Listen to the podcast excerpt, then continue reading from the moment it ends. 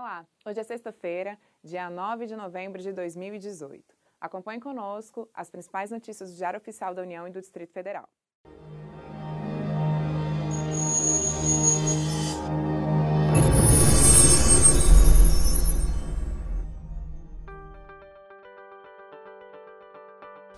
O destaque do Diário Oficial da União de hoje são os estudos técnicos que o Ministério dos Transportes recebeu para a concessão da BR-163-230, que liga o Mato Grosso ao Pará.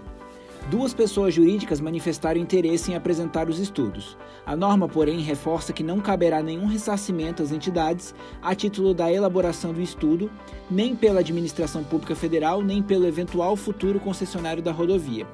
A elaboração dos estudos, bem como todo o processo de estruturação do empreendimento, deverá atender aos normativos e legislação aplicáveis aos demais estudos em elaboração no âmbito do Ministério dos Transportes, Portos e Aviação Civil. As BRs que vão receber os estudos estão entre as piores do Brasil. Em épocas de chuva, o trânsito de veículos é praticamente inviável.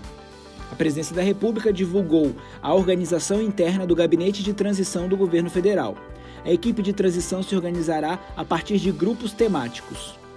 E uma lei publicada hoje pelo governo federal autoriza a renegociação de dívidas rurais e estabelece novo prazo para a liquidação dessas dívidas com os bancos públicos.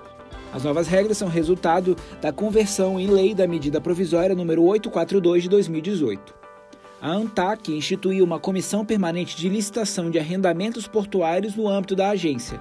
Trata-se da portaria 420, que está na página 117 do DOU de hoje. E o governo federal lançou a Política para a Gestão de Bens Históricos e Artísticos da Presidência da República.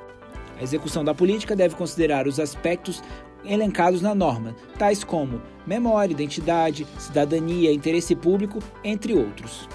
O Ministério da Transparência estabeleceu regras de permanência para superintendentes nas controladorias regionais da União nos estados. A permanência de servidor no exercício do cargo de superintendente das controladorias regionais fica limitada a quatro anos em uma mesma unidade. Esse prazo pode ser flexibilizado para que as designações e dispensas ocorram preferencialmente nos meses de julho ou dezembro. O Ministério das Relações Exteriores regulamentou o afastamento de servidores para cursar pós-graduação.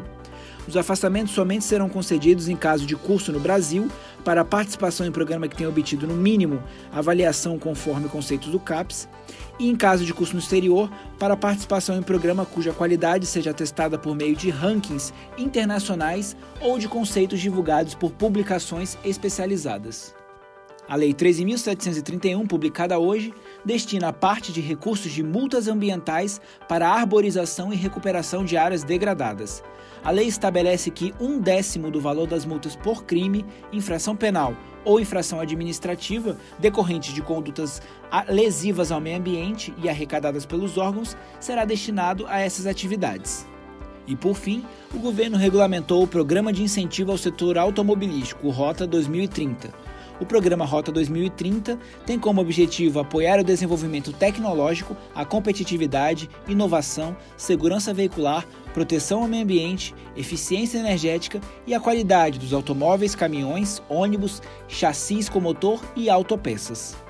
E se você perdeu algum dos resumos ao longo da semana, você pode entrar no site do Resumo DOU e recuperá-los. Além disso, você pode ler textos e artigos exclusivos.